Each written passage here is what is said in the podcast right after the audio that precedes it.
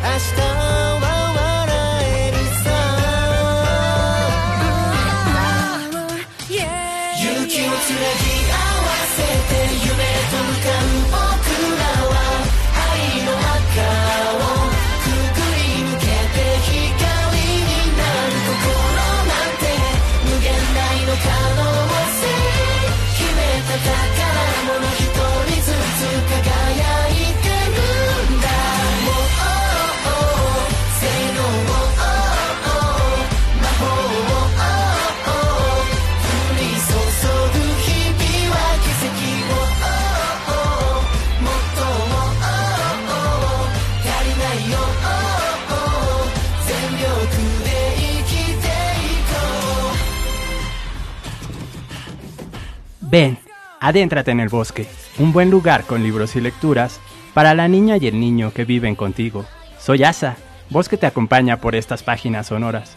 Quédate los próximos minutos a escuchar y también a respirar el aire fresco de nuestros árboles con hojas de relatos y poesía. Hoy es el capítulo 155. Cada 2 de abril estamos de fiesta porque celebramos el Día Internacional del Libro Infantil y Juvenil. En esta ocasión el festejo lo realizaremos con dos invitadas muy especiales, la narradora oral Belkis Pulido y Dana Larretaíla, mediadora de lectura, booktuber y conductora del programa Libros en Acción de 11 niñas y niños. También compartiremos contigo historias de México y Japón con títulos de los autores Carmen Leñero y Miyazawa Kenji. Además, te platicaremos sobre el Hanami, la fiesta de los cerezos en el país del sol naciente, ¿Sabías que en ese territorio hay una leyenda muy antigua de amor y, reflexión que consiste en contemplar las flores? En la música presentaremos canciones de grupos de J-Pop o pop japonés. Con la lectura, otros mundos son posibles. Sigue en sintonía de Set Radio, donde Puebla se escucha.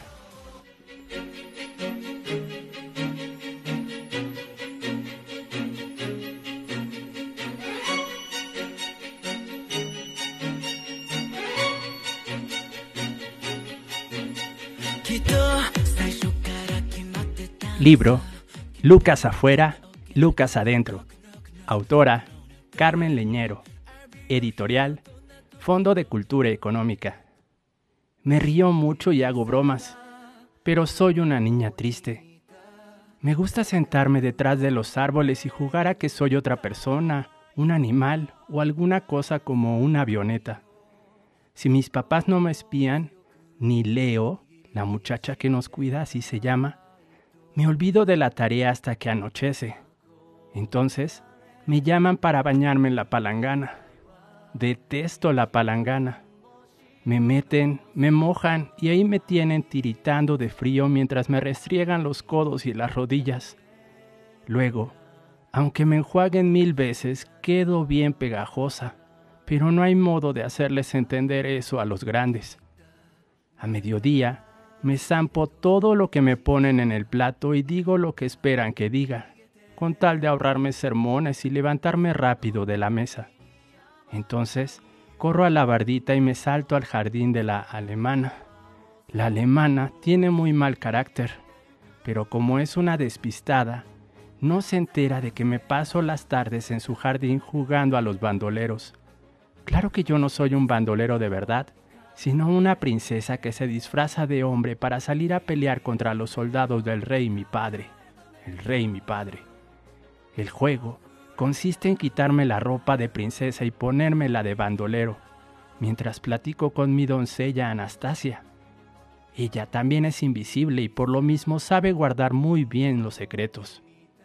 Quiero ser grande lo más pronto posible para que me dejen opinar en la mesa de mi casa, también para dormirme tarde pero sobre todo para jugar sin que me interrumpan. Desde que iba en Prepri, andaba yo averiguando cómo crecer más rápido. Se lo pregunté a un niño de quinto y esto fue lo que me dijo.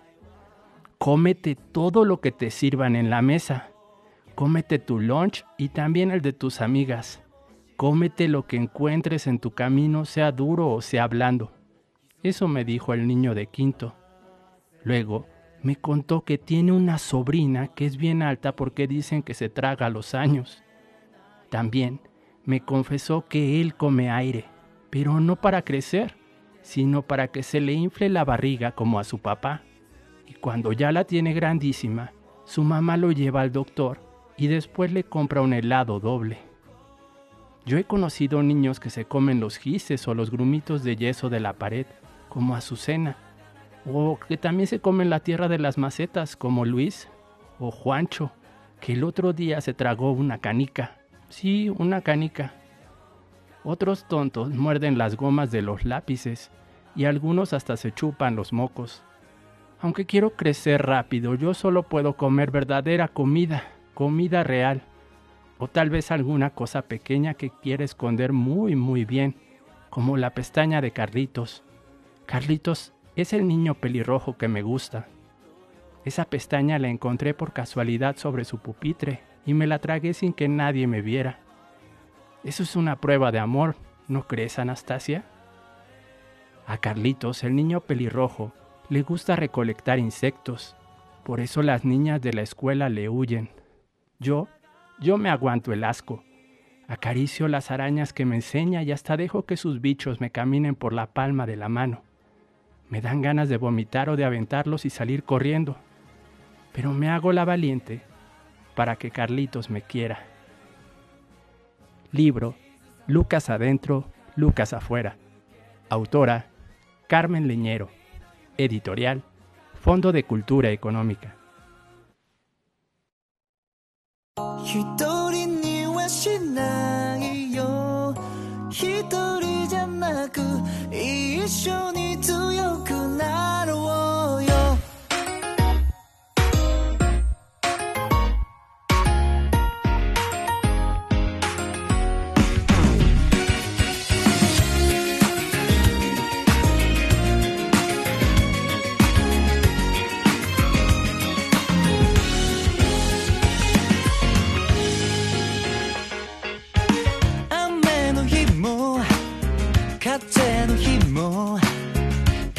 まること知らない君だから寒がってないかちゃんと寝てるか無理してないけどいつも見てるよ笑ってないって怒っていろんな気持ちに出会って。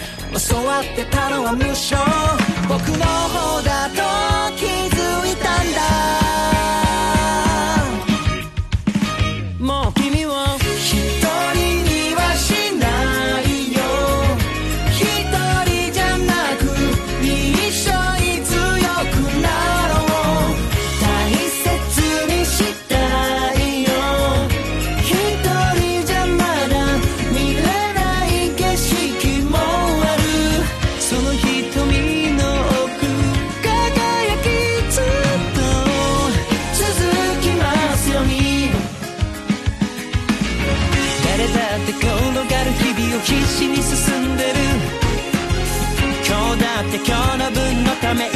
振り落とされないよう。にギュッと手と手をつないでいよう。安心して目を閉じていい僕がいるここにいるからもう君を一人にはしないよ。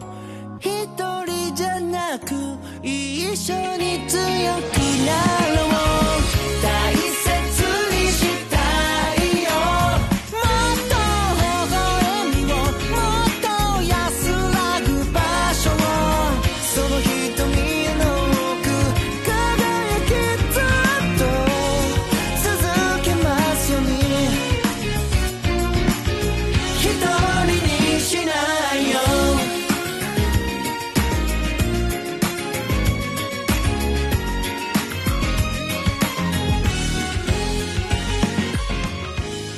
Libro Lucas afuera, Lucas adentro.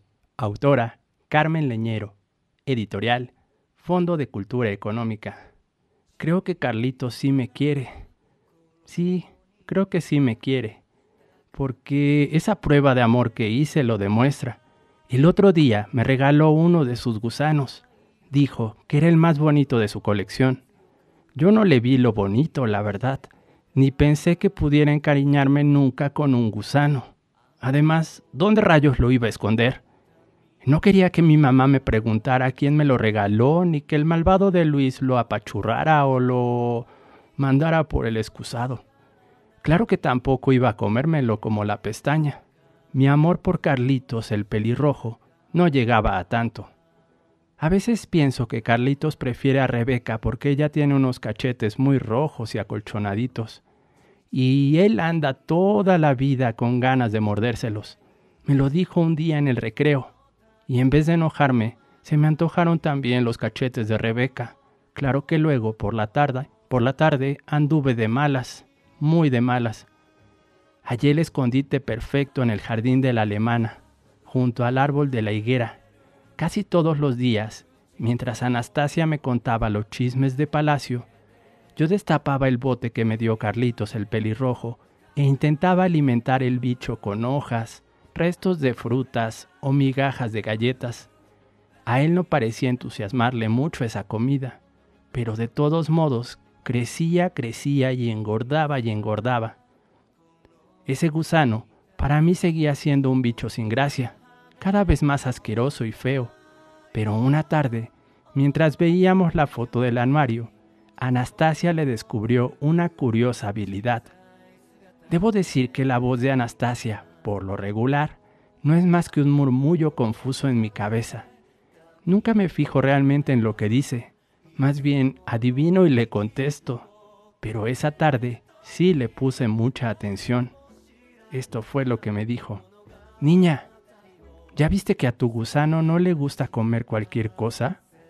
Cualquier comida de gusano, quiero decir. ¿Ah, no? No, me respondió ella. Pero en cambio se devoró feliz esas dos moscas que te andaban molestando hace un rato, como para hacerte un favor. ¿Me entiendes? Yo la verdad es que no le entendí nada de nada. Entonces Anastasia se me acercó y haciendo ojos viscos, me reveló un secreto que sería mi perdición.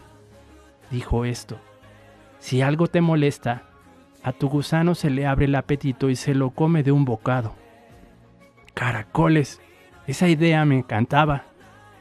Abrí el anuario y le mostré al bicho la foto de mi grupo de clase. Carlitos estaba en la última fila porque es de los más altos. Yo estaba delante junto a Azucena, que tenía una calceta bajada. Por detrás de nosotras se asomaba la niña que siempre huele a jamón, y en una orilla estaba Rebeca con sus famosos cachetotes rojos. Junto a ella se veían la güera de colitas y el tonto de Ulises. Esta niña me cae pésimo, dijo señalándola. En ese instante, mi gusano se puso a mordisquear la esquinita de la hoja, precisamente a la altura de los cachetes de Rebeca. Eres un genio, aplaudí. ¡Qué gusano tan simpático! Eres un genio Por primera vez sentí algo de cariño por esa mascota. Ya era justo ponerle un nombre. Un nombre lindo. Lucas. Lucas. ¿Te gusta Lucas? Libro. Lucas afuera, Lucas adentro. Autora. Carmen Leñero. Editorial. Fondo de Cultura Económica. もっとあんな恋 がしたくてこんなはずじゃなく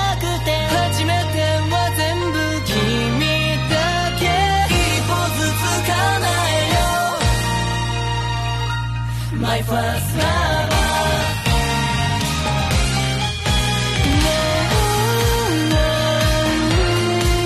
Forever 心がざわめく始まりの予感あの子が気になって気づけなかったんだ君の瞳の行く先が僕だってこと意地はすれ知りたいのは僕も同じです。何度も見返すタイムライン恥ずかしいほどホットラインあ誰かに見られたらどうしよう自分ばかりでもバカみたいだ。そのくせ目が合えば夢みたいだ。ハートの傘に二人並んだ嘘でしょ。奇跡は待ってたんだ。もっとあんな恋がしたく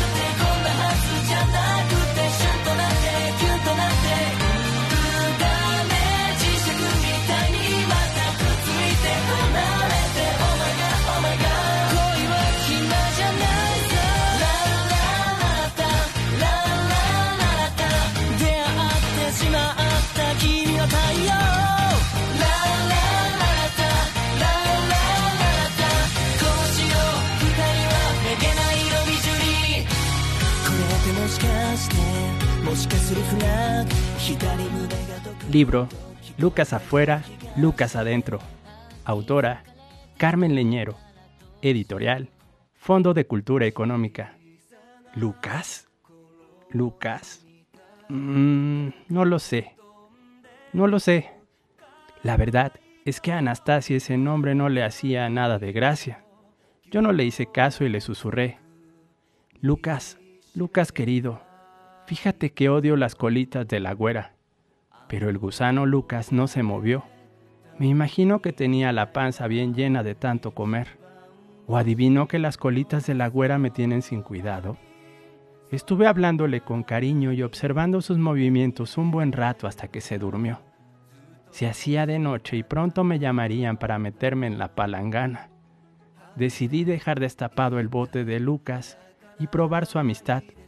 Si no se escapaba, era porque de verdad me quería. Me levanté, pero como ya estaba muy oscuro, me tropecé con un pedazo de ladrillo. Lucas se despabiló y se pegó ferozmente al ladrillo con toda la intención de chupárselo. Pobrecito, pensé, eres un bobo, y lo dejé ahí batallando. Mientras me limpiaban las rodillas, yo seguía pensando en el gusanito Lucas. ¿Se escapará? ¿Se lo comerá algún otro animal del jardín? Más tarde, cuando mis papás estuvieran viendo la tele, me escurriría hasta el árbol higuera. Por suerte, la alemana prendió el farol de atrás. El bote estaba vacío. Soy tonta de remate, pensé. ¿Cómo le voy a explicar a Carlitos el pelirrojo que perdí su regalo? A gatas, anduve por todo el jardín de la alemana murmurando, Lucas, Lucas, Lucas, hasta que mi nariz se topó con algo parecido a una rata, pero que se arrastraba con movimientos de acordeón. Di un salto. Tenía antenas iguales a las de Lucas. Desesperado porque lo reconociera, se recostó para enseñarme el polvo rojo pegado a su panza. Miré alrededor. Eso era todo lo que le quedaba del ladrillo. Se lo había comido. Como ya no cabía en su bolte, me quité la chaqueta de la pijama para cubrir a Lucas. ¡Uah! me dije. Nunca más voy a volver a usar esta pijama. Lucas adivinó mi asco y puso una carota. Pasaron los días. Una tarde, después de haberse comido la boleta de calificaciones, el cuaderno de español, la foto de mi tía Emma y los moñitos con que me sujetan las trenzas del cabello, llevé a Lucas a mi cuarto. Como mis papás andaban de viaje, pudimos trabajar libremente. Mira, Lucas, le decía yo, ¿ves este cinturón? Con él me pega mi papá cuando digo mentiras. Dice que lo peor del mundo son las mentiras. Pero yo veo que cuando digo la verdad es cuando se enteran de que antes había mentido y entonces la tunda que me ponen. Eso bastaba para que Lucas arremetiera contra el cinturón, y mientras él masticaba, yo iba a la cocina a las recámaras buscando algún otro objeto odioso que llevarle. ¿No te cansas nunca de comer, Lucas? No, el gusanito no se cansaba, y engordó tanto que alcanzó el tamaño de un gato. De un gato. Su cuerpo se había ido cubriendo de pelusa y sudaba millones de gotitas a toda hora. No tenía ojos, ni falta que le hacían. Caminaba por el tapete de mi cuarto como de memoria, sí, como si se lo supiera de memoria. Y si se, y si se topaba con algún obstáculo, se deslizaba por encima sin hacerse ni un solo rasguño. Aunque ya lo quería un poquito, me daba terror dormir con un bicho así bajo la cama. Libro. Lucas afuera, Lucas adentro. Autora. Carmen Leñero. Editorial. Fondo de Cultura Económica.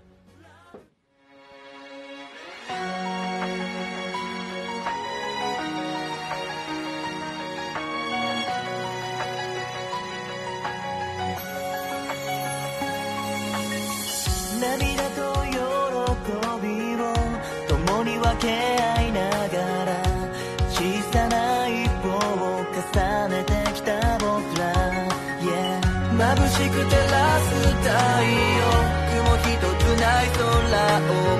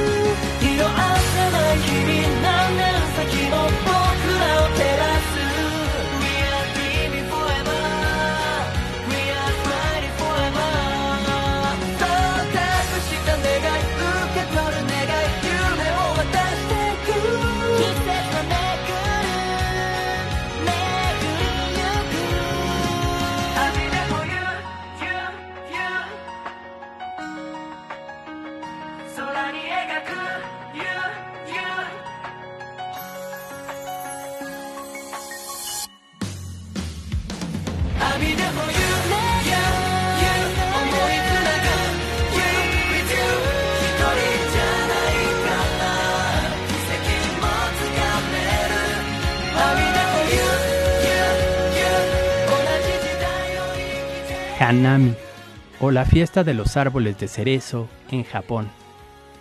Cuando la primavera llega, la naturaleza hace lo suyo renaciendo de entre las hojas secas y el crudo frío del invierno.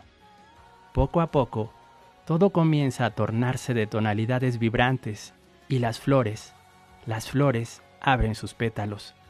Para todo el mundo, la primavera representa la fertilidad de la tierra, pero en algunos países como Japón, la llegada de esta estación implica la contemplación sagrada de sus árboles de cerezo, llamados sakura, no solo como un mero ejercicio de observación, sino que trae implicaciones filosóficas mucho más profundas. A esto se le llama Hanami. Esta celebración es muy importante para el país del sol naciente. El Hanami es una celebración tradicional cuyo nombre podría traducirse a algo así como mirar las flores, mirar las flores. No obstante, no es tan simple como eso. De hecho, una traducción literal de ese término no existe como tal, porque engloba mucho más que el mero acto de observar las flores. Se acerca más hacia una contemplación de tipo sagrada. ¿Por qué se celebra el Hanami?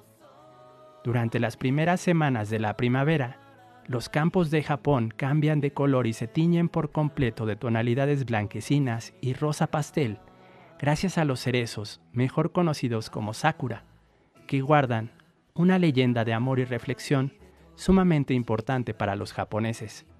Estas flores se han convertido en el emblema nacional de la nación y son mundialmente conocidas, atrayendo a miles de turistas cada año.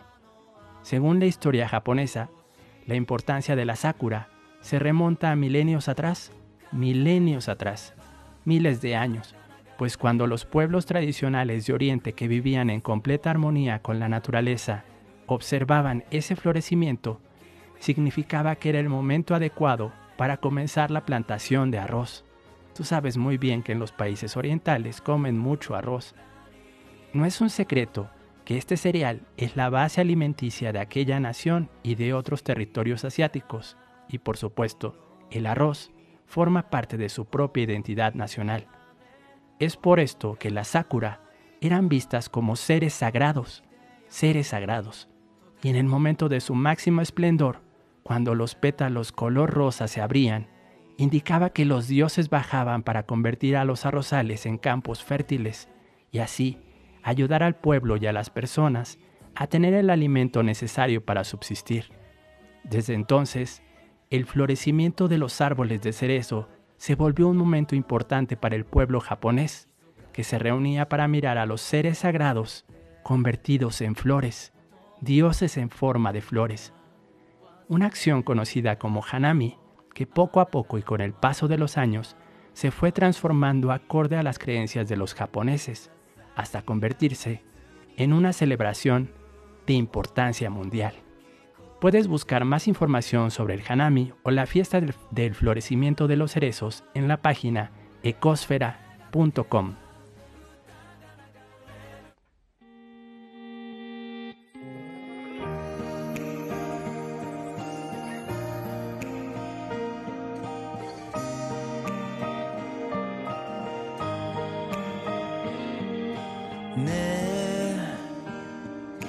た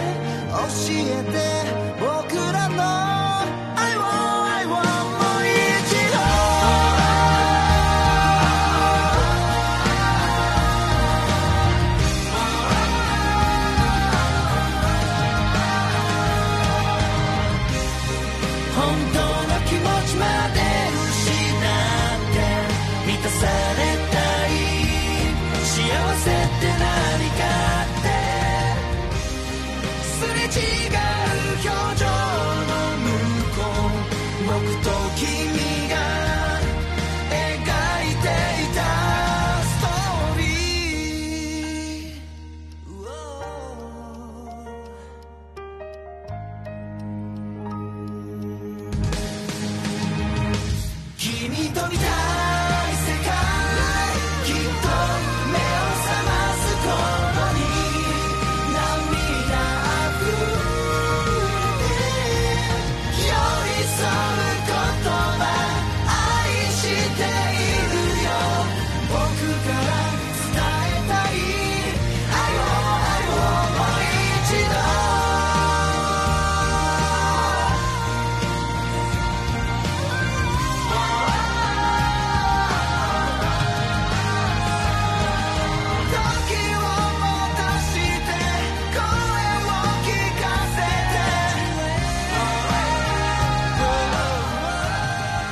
Libro La vida de Budori Gusko. Autor Miyazawa Kenji. Editorial Satori. Capítulo 1. El bosque. Budori Gusko nació en el gran bosque de la región de Ihatov. Su padre era un famoso leñador llamado Nadori Gusco. Su padre era capaz de cortar hasta los árboles más grandes con una facilidad tal que parecía estar meciendo a un bebé recién nacido. Budori también tenía una hermana, se llamaba Neri, con la que jugaba todos los días en el bosque. A menudo se alejaban tanto que apenas llegaban a oír el incesante ruido de la sierra de su padre. Allí pasaban el tiempo recogiendo frambuesas y remojándolas en el agua del manantial, o contemplando el cielo mientras intentaban por turnos arrullar a las palomas silvestres. Estas, como somnolientas, les respondían desde diversos lugares con su sureo. Mientras su madre sembraba trigo en el pequeño huerto delante de la casa, los dos hermanos extendían una esfera de paja en el camino y se sentaban a coser orquídeas en una lata. En ocasiones, aves de distintas especies pasaban cantando, también raudas y veloces, pero cantando, casi rozándoles los secos cabellos de sus cabezas, como si les estuvieran dedicando un saludo especial. Cuando Budori Gusco empezó a ir a la escuela, en el bosque reinaba un aire de melancolía durante el día. A cambio, como para compensar su ausencia, a su regreso, poco después del mediodía, Budori Gusco se adentraba en el bosque junto con su hermana unas veces con arcilla roja o un tizón de madera. Sí, un gis, escribían en los troncos los nombres de los árboles y en otros momentos se, se ponían a cantar en voz alta. En un abedul, por cuyos lados crecía una planta trepadora formando una especie de puerta, escribieron esto, prohibido el paso. Así, fue pasando el tiempo.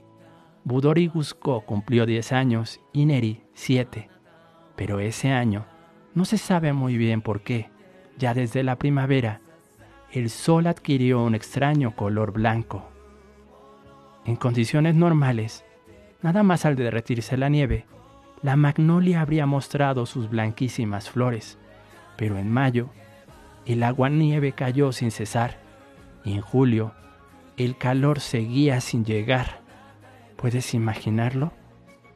Ambos fenómenos provocaron que el trigo sembrado el año anterior no pudiera dar más que espigas blancas sin grano, y que la mayoría de las plantas no florecieran y se marchitaran sin dar sus frutos. Por fin llegó el otoño, pero como era de esperar, del castaño no salieron más que erizos de cáscara azul, y la planta del arroz, uno de los alimentos más apreciados entre las personas, no produjo ni un solo grano, ni un solo grano de arroz para esa comunidad. Por supuesto, entre los campesinos se produjo un terrible descontento. Tanto el papá como la mamá de Budori Gusco llevaban con frecuencia leña al campo para vender. Con la llegada del invierno, a pesar de cargar una y otra vez grandes árboles en el trineo para arrastrarlos hasta el pueblo, siempre regresaban decepcionados y con apenas unos cuantos granos de trigo para comer, en lugar de dinero. Era un problema. De esta manera transcurrió el invierno, que dio paso a la siguiente primavera, y aunque sembraron en su huerto las semillas que con tanto cuidado habían guardado, ese año volvió a ser una repetición del terrible año anterior, y con el otoño llegó la hambruna. La hambruna no había nada para comer. Por aquel entonces, los niños que iban a la escuela ya habían desaparecido por completo. Los padres de Budor y Gusco habían dejado de trabajar. Preocupados y tras muchas discusiones, salían por turnos al pueblo. Y aunque algunas veces lograban regresar con algunos granos, muchos días volvían con el rostro demacrado y las manos vacías. Aún así, también lograron superar ese invierno, alimentándose de bellotas, helechos y hasta la corteza blanda de los árboles. Era muy grave la situación, no había comida. Al llegar una nueva primavera, tanto su padre como su madre parecían haber caído gravemente enfermos. Un día, su padre, tras haber permanecido mucho rato pensativo y con la cabeza apoyada entre las manos, se incorporó repentinamente. Dijo algo así como esto. Me voy a dar una vuelta por el bosque. Lo dijo y se estaba tambaleando en la casa. Quizá era por el hambre, quizá era por el hambre de mucho tiempo. Al caer esa noche, aún no había regresado. Los dos hermanos preguntaron a su mamá sobre qué le había ocurrido a su papá, pero ella, callada, solamente respondía con una mirada sin decir nada. Al día siguiente, de noche, cuando la oscuridad ya reinaba en todo el bosque, la madre se levantó de súbito y tras echar una gran cantidad de leña a la chimenea que iluminó por completo toda la casa, habló. Voy a buscar a su papá, así que ustedes dos quédense en casa. A la hora de comer, racionen bien la harina que hay en aquel armario. Luego, la mamá salió de la casa con un andar vacilante. Budori y Neri se pusieron a llorar, y cuando se fueron tras ella, ésta se giró como regañándoles y les dijo, No sean desobedientes. Después, la mamá de Budori y Neri se adentró en el bosque con paso acelerado y dando un poco de trompicones. Los dos hermanos, después de esperarla durante horas, se pusieron a llorar dando vueltas sin rumbo. Al final, no pudieron soportarlo más y se adentraron en el bosque, que ya estaba completamente oscuro. Tras pasar por donde estaba la puerta de la planta trepadora y también por la orilla del manantial, Vagaron de un lado para otro llamando a su mamá y a su papá durante toda la noche. En el cielo se recortaban las siluetas de los árboles del bosque. Las estrellas brillaban parpadeantes como queriendo decirles algo, y los pájaros, como sorprendidos, salían volando en medio de la oscuridad. Sin embargo, por ninguna parte, por ninguna parte se pudo escuchar voces. Finalmente, con aire ausente, regresaron a su casa y durmieron como si hubieran muerto. Libro La vida de Budori Gusko. Autor Miyazawa Kenji. Editorial Satori.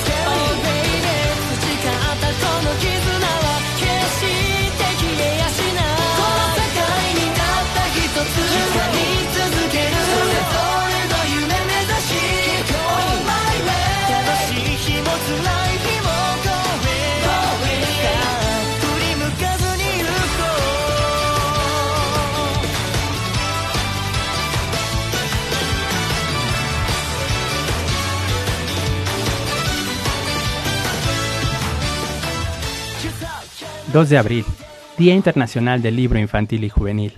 2022. Las historias son a las que nos ayudan a remontar el vuelo cada día. Desde 1967, cada 2 de abril, coincidiendo con la fecha de nacimiento del escritor danés Hans Christian Andersen, la asociación IBI promueve la celebración del Día Internacional del Libro Infantil y Juvenil con el fin de promover los buenos libros infantiles y juveniles, así como la lectura entre los más jóvenes. Cada año, una sección nacional de la Asociación IBI tiene la oportunidad de ser la patrocinadora internacional de este día y selecciona autores representativos de su país para que elaboren el mensaje dirigido a todas las niñas y niños del mundo, así como un cartel que se distribuye por todo el planeta, promoviendo la celebración de este Día Internacional en bibliotecas, escuelas, centros educativos, librerías y espacios culturales. Este 2022 le correspondió el turno a la sección de Canadá, que difundió el mensaje del escritor Richard Van Camp con el título poético de Las historias son alas que nos ayudan a remontar vuelo cada día. La ilustradora seleccionada fue Julie Flett, con un homenaje al poder de los libros infantiles para expandir nuestros horizontes, encender nuestra imaginación y fomentar la comprensión. El escritor Richard Van Camp es un escritor tlicho, una nación indígena canadiense. Ha escrito más de 25 libros, la mayoría de, ellos dirigidos al público infantil. La ilustradora Julie Flett también pertenece a una comunidad originaria de Canadá y ha recibido numerosos premios por su trabajo a nivel nacional e internacional. El mensaje de este año dice así, las historias son alas que nos ayudan a remontar el vuelo cada día. Leer es libertad, leer es respirar, leer te permite ver nuestro mundo con ojos diferentes, leer te invita a habitar mundos que nunca querrás dejar. Leer permite a tu espíritu soñar. Dicen que los libros son amigos para toda la vida, y estoy de acuerdo. La plenitud de tu universo solo crece cuando lees. Las historias son alas que nos ayudan a remontar el vuelo cada día. Por lo tanto, busca libros que le hablen a tu espíritu. Busca libros que le hablen a tu corazón. Busca libros que le hablen a tu mente. Las historias son medicina. Las historias curan. Las historias reconfortan. Las historias inspiran. Las historias enseñan. Benditos sean los narradores y los lectores, y también los oyentes. Benditos sean los libros. Ellos son la medicina para un mundo mejor, más luminoso. Mahisho. Muchas gracias. Y a propósito del Día Internacional del Libro Infantil y Juvenil, hoy es un privilegio recibir vía telefónica a la narradora oral Belkis Pulido y a Dana Larretaíla, conductora del programa de televisión Libros en Acción. Buenos días, ¿cómo están? Buenos días, buenos días.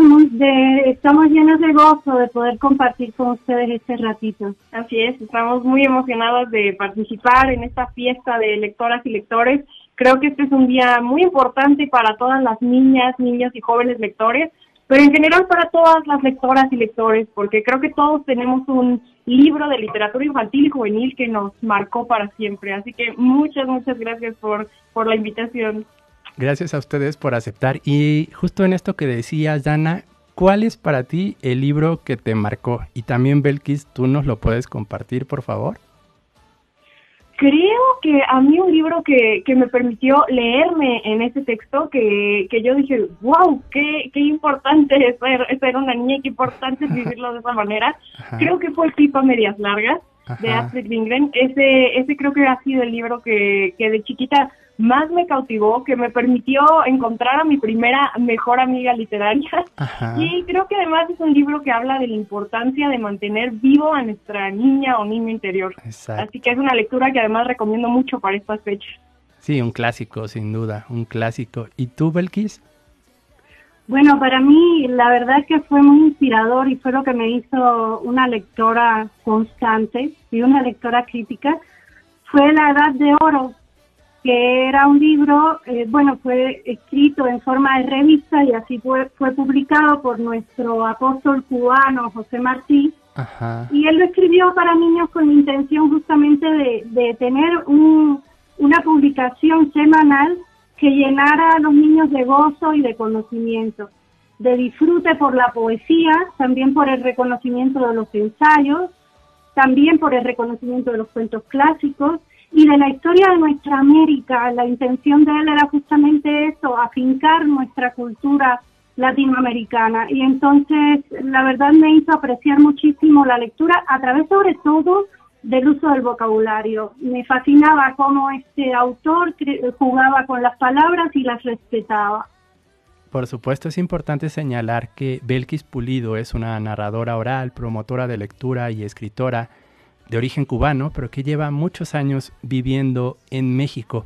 Otro, otro elemento que me gustaría que nos platicaran, Dana Belkis, es la importancia de la familia en el, en el fortalecimiento lector. ¿Qué nos pueden decir ustedes a partir de su experiencia?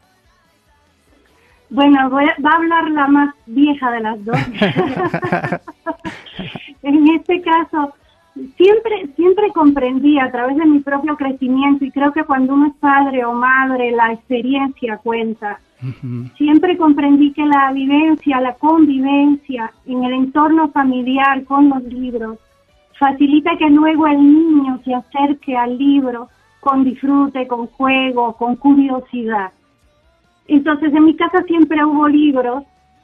A través de una tía que tenía libros, mis padres no eran lectores, pero sí me proveían de revistitas, de lo que hay aquí llaman cómics y esas cosas que en Cuba, la verdad, eran ilustraciones muy feas, rudimentarias, con muy poca tinta, pero que a mí me fascinaba leer las historietas. Luego cuando me enfrento a la Edad de Oro, que fue mi primer libro, fue un deslumbramiento. Creo que a cada niño hay que propiciarle ese acercamiento a la lectura y al libro objeto. Ahora tenemos la oportunidad de que las familias pueden comprar libros de tela, libros con ventanas, libros con pictogramas, libros que se puedan meter a la bañera y que puedan jugar con jabón, que se lo puedan dar al perro de pasta dura y no pasa nada. Exacto. Tenemos tantas opciones que si permitimos que en nuestras familias el, la lectura sea un acto de complicidad, entonces, por supuesto que tendremos muchos lectores. Creo que es la primera semilla. Un acto y, de creo que también mucho sobre, sobre la lectura es la connotación que le damos como lectoras y lectores. Eh, si el libro para nosotros y la lectura es todo lo que tú mencionaste, un refugio, un abrigo, una Cura. compañía, si el libro cura, pues entonces nos vamos a acercar a ese libro. Si el libro es un punto de diálogo en las familias y si se puede hablar de lo que se está leyendo, si se lee en voz alta, entonces eso es algo que nos vamos a llevar como recuerdo para toda la vida. Y por cierto, como anécdota, el libro de tipo a medias largas que yo tengo y que tuve desde chiquita es de Cuba. Es herencia. Wow, qué, qué, qué buena, qué buena experiencia nos han compartido cada una desde, desde su propia visión. Dana, tú eres muy joven, pero llevas ya, si no estoy mal, cinco años con tu canal de, de YouTube eh, promoviendo la lectura y eres además desde hace dos la conductora de Libros en Acción, un fantástico programa que transmite 11 niñas y niñas, 11 niñas y niños, perdón, cada semana. Acaban de iniciar una nueva temporada. ¿Nos quieres platicar un poco acerca de esta nueva temporada de Libros en Acción? Claro que sí, pues antes que nada muchísimas, muchísimas gracias. Me alegro un montón que les guste el programa. Es un programa que se hace con un, un equipo de muchísimo cariño, que un equipo también apasionado por los libros. Entonces, pues me, me alegra mucho que les guste. Esta tercera temporada es Libros en Acción, se ilustra. Entonces, los protagonistas de cada programa son las y los ilustradores hablamos de cómo las ilustraciones también se pueden leer, también se pueden interpretar, pero también de los procesos creativos detrás de, de, las y los ilustradores. Incluso, y bueno, me emocionará mucho que vean los episodios, sucedió que varias y varios hicieron ilustraciones en el programa, nos contaron de cómo las hicieron y nos enseñaron bocetos, nos contaron cómo es ese proceso de imaginación y de llevar esa imaginación al papel o al lienzo o a lo que hayan utilizado. Esta, esta temporada es en asociación con CONAFE, así que pueden buscar cualquiera de los libros en línea y la verdad tuve la, sí, sí, sí, tuve la oportunidad de conocer a personas maravillosas a través de esta temporada, personas apasionadas por lo que hacen y apasionadas por lo que transmiten, así que les recomiendo que no se pierdan todos los miércoles y también en la retransmisión Libros en Acción se ilustra. Por supuesto, CONAFE es el Consejo Nacional de Fomento Educativo y como bien decía Dana, sus libros están de libre acceso vía internet. CONAFE, así como suena, se los deletreo C-O-N-A-F-E. Allí pueden encontrar los, los materiales. ¿Nos puedes decir los horarios, Dana, de libros en acción para esta temporada? Sí, claro, eh, está todos los miércoles a las cuatro y media y de todas maneras pueden buscar todos los horarios en la página de 11 niñas y niños.com. Me parece que los domingos está a las ocho y media y también si descargan la aplicación de eh, on- el canal 11 Video On Demand, Ajá. pueden tener acceso a la primera y segunda temporada. La primera incluso fue presencial y tuvimos a niñas y niños invitados que hacían preguntas, así que estoy segura que la disfrutarán mucho también. Y, ten- y hay recomendaciones literarias que seguro les van a fascinar. Sí, por supuesto. Tres temporadas ya de Libros en Acción, una producción de Canal 11 a través de 11 niñas y niños. Una pregunta, Belkis, que, parece también muy, muy importante para este Día Internacional del Libro Infantil y Juvenil. A veces hay algunos adultos, papás, mamás, que creen que no tienen las capacidades para ser narradores orales. ¿Qué les podrías decir tú? A mí me parece que todos a nuestra manera tenemos nuestras características para contar historias. ¿Qué nos puedes recomendar en este sentido, Belkis? Así mismo es, eh, todos tenemos herramientas personales que vamos descubriendo en, esa, en, esa, en ese primer encuentro con el arte de contar cuentos. Suena muy rimbombante, arte de, contar- de contar cuentos, pero es que parte de la oralidad y la oralidad, salvo que tengamos nosotros algún impedimento para hablar, la oralidad se nos da con el uso del vocabulario y con todas sus herramientas por ejemplo, es- estoy escuchando y estoy, estoy escuchando como profesional una voz muy dulce, un ejemplo, que esa sería tu herramienta y aprovecharías eso para contar cuentos. El arte de contar cuentos implica tomar una historia cualquiera y hacerla propia. ¿Cómo la haces propia? Si esa historia, digamos, el patito feo, si esa, esa historia tocó tu corazón, a la hora de tú transmitirla, tú vas a ir descubriendo, a la hora de contarlo, no una memorización, sino vas a, a descubrir que has, has hecho esa historia propia y lo vas a contar con tus herramientas. Me pregunto si antes nuestras abuelas y abuelos que nos contaban muchos cuentos o nos contaban sus historias de vida, que es el gran cuento que conforma una familia, la raíz oral de la familia, es la historia de vida de quienes nos antecedieron. Nunca nuestros abuelos se preguntaban, ¿podré yo Ujú, contar claro. un cuento? Claro. Entonces, no nos cuestionemos tanto si tenemos o no tenemos la capacidad, sino que echemos a andar por el camino que se nos es dado, que es la oralidad. Esto es, esto es comunicación. Y si nosotros desarrollamos en nuestros niños nuestras habilidades comunicativas, fundamentalmente estaremos desarrollando el hablar y lo más importante también, el escuchar. Entonces, tomemos una historia cualquiera, hagamos un ejercicio con nuestros niños en casa, nunca pienses que no tengo, sino le voy a contar, le voy a contar implica, le voy a conversar y voy a hacer las voces de los personajes si mi niño es muy pequeño, o si mi niño ya tiene 8 o 9 años, le voy a contar quizás el traje del emperador, Ajá. que es mucho más largo y que va a propiciar también que nos riamos juntos. Y si algo Claro. se me olvida, se lo voy a reinventar porque lo estoy haciendo propio. Por Entonces, supuesto. todos podemos hacerlo, claro que sí. Por supuesto. Muchas gracias por tus consejos, Belkis.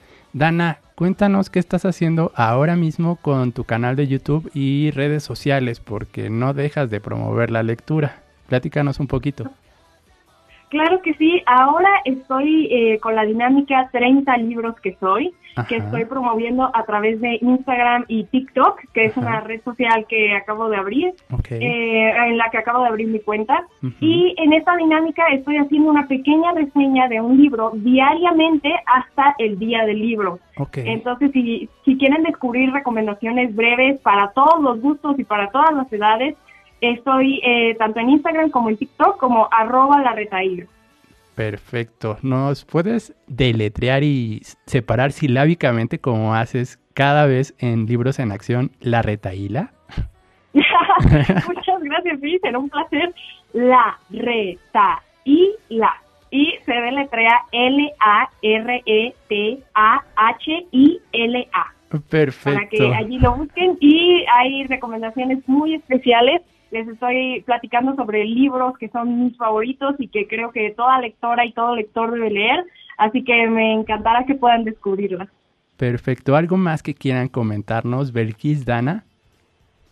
Bueno, en especial quería decirles que hace aproximadamente 20 años estuve en Puebla trabajando talleres precisamente de promoción de lectura y narración oral para maestros y promotores de Puebla. Tengo muy lindos recuerdos de ustedes.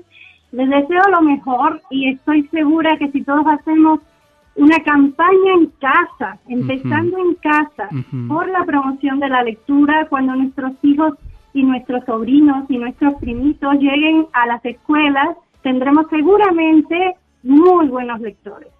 Por supuesto. Y, y, también que los adultos no teman acercarse a la literatura infantil y juvenil. Tienen, seguramente van a encontrar algo que los haga reír y también que los haga crear una introspección a la que mejor descubran cosas que no sabían que tenían y a la que mejor, a lo mejor se reconcilien con esa niña o niño interior. No hay edad para la imaginación.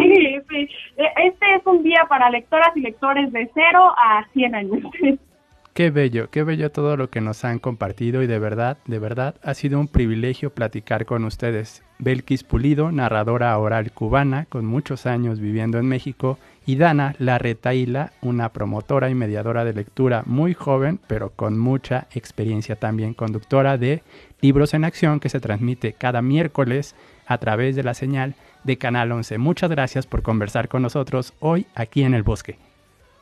Gracias a ustedes y muy buenas lecturas. Un abrazo inmenso allá y de verdad muchas, muchas gracias por la invitación. Cuídense mucho.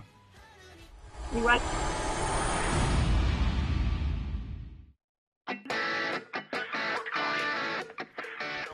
Recuerda que tenemos más contenido para ti en nuestras redes sociales, recomendaciones de libros, invitaciones a eventos digitales y enlaces para descargar materiales asombrosos. Esta semana compartimos contigo la versión electrónica de Naturalmente, un manual de educación ambiental para la primera infancia. También está disponible el programa de la edición 2022 de la Feria Nacional del Libro de la UAP y el video con la conferencia titulada La Metamorfosis del Lector, de la escritora francesa Marie Aude Murel reciente ganadora del premio Hans Christian Andersen. Búscanos en Facebook e Instagram, estamos como el bosque FM.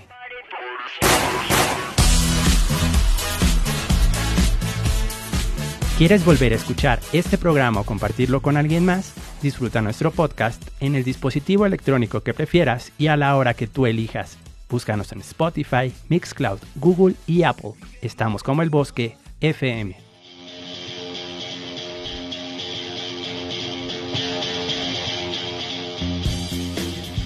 Mil gracias por escuchar. Nos encontraremos de nuevo la próxima semana para seguir celebrando, pues el programa cumple tres años al aire. En el bosque, todos estamos hechos de historias. Set Radio 105.9 presentó. Recuerden guardabosques nos volveremos a escuchar el próximo sábado. El próximo sábado. De 10 a 11 de la mañana. 11 de la mañana